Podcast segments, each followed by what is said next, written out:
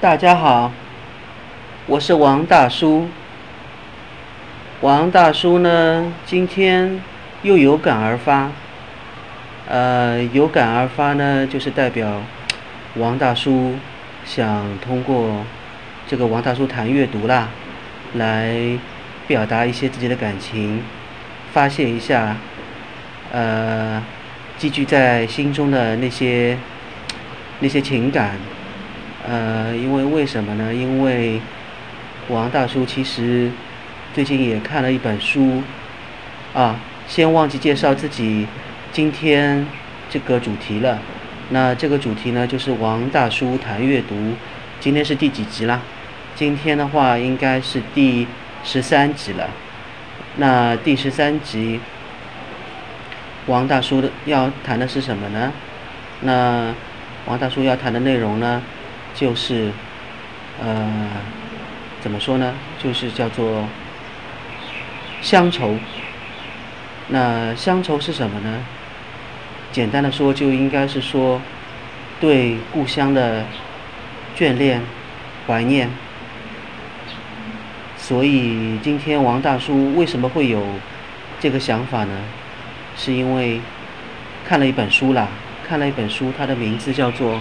另一种乡愁，另一种乡愁呢？简单介绍一下，这个是一个瑞典人写的。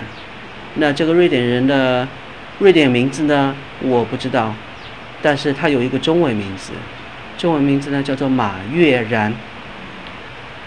呃，一匹马的马，喜悦的悦，然而的然。如果大家关注诺贝尔文学奖的话，应该听说。他是文学奖的评委之一吧？那他为什么能够做评委呢？是因为他这个汉学家。那他汉学家是什么意思呢？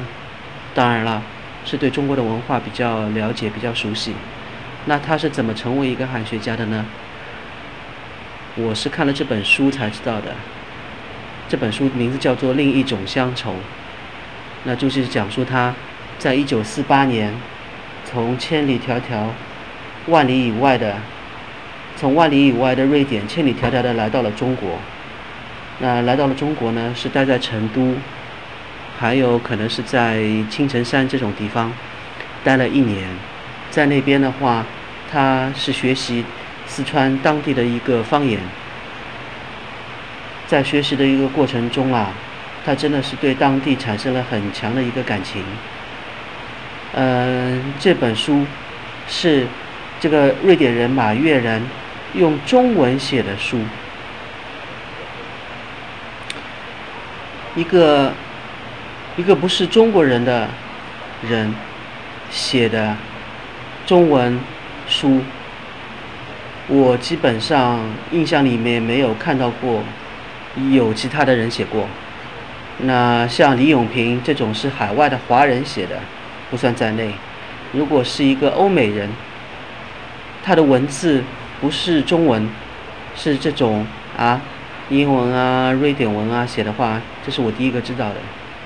那马悦然呢写的这本书呢也很有趣，他基本上里面还掺杂了一些一些什么呢？一些那个四川方言，这是在他当初来中国的时候他学会的。这本书里面还其实提到了，他一九四八年之后，差不多一年，是一呃一年之后是一九四九年，一九四九年的时候，他其实那个时候要被迫离开，离开中国大陆了。他原来是走的时候是一个人走，但是他发现自己的心已经在四川，因为他已经喜欢上了一个中国女孩子。那这个中国女孩子呢？她最后她走之前舍不得，就想把她给带走，带到她瑞典去。最终她成功了，她和这个女的结婚了，然后也真的在瑞典生活，生活了很久。所以这可能是每一个热爱另外一个地方最美好的一个结果吧，就是和当地。当地的异性结婚，然后回到他自己的地方，所以呢，这本书的名字叫《另一种乡愁》，也是可以看得到，故乡也不一定代表是他自己自己真正的故乡，而是另一个地方。那看完这本书的时候呢，我就想起了自己另外看的那一本，另外一本叫做《留德十年》，是中国的中国的一个学者。非常知名的学者季羡林老先生写的。季羡林老先生呢，也是在二次大战之前跑到了德国去留学。他在那边留学，是学那边非常一种非常古老的文字，应该是叫吐火伦文吧。因为你知道德国德国人的性格是非常严谨，治学也是非常严谨。所以呢，学习这种古老的文字也是要到德国去。那在德国的时候呢，也是季羡林年轻的时候的一段一段非常非常记忆深刻的一段冒险吧。因为他从中国出发，要坐火车通过哈尔滨，通过那个是叫做俄国还是苏联，再通过波兰，再到德国。然后在德国的时候呢，有时候他是有一些中国的朋友，有时候只是他一个人，在那边的话，结识了他的房东，还跟其他人做了一些朋友。对于季羡林来说的话，可能不像马悦然在中国找到了他的爱情，那在德国，因为季羡林应该那个时候已经在中国结婚了。所以在德国没有什么这种，没有什么爱情发生，但是呢，季羡林老先生他也是非常怀念在那边的生活，他最怀念的就是他的一个女房东，没想到吧？啊，当然了，还有他的老师了。所以呢，当几十年之后，季羡林能够再回到德国去拜访的时候，他的心情也是非常的激动，因为他也认为。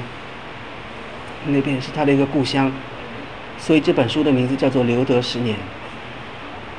所以呢，两本书一对比，你就会发现，不论是中国人还是外国人，只要是一个人对他生活的地方有了真正的感情，那他有就会多了一个故乡。所以这种这种感情就是真正的写一本书的时候，作家想要表露出来的这种书。才是有真情实感的书，那所以这两本书是在我的我的已读的书目里面，我都给了他们五分。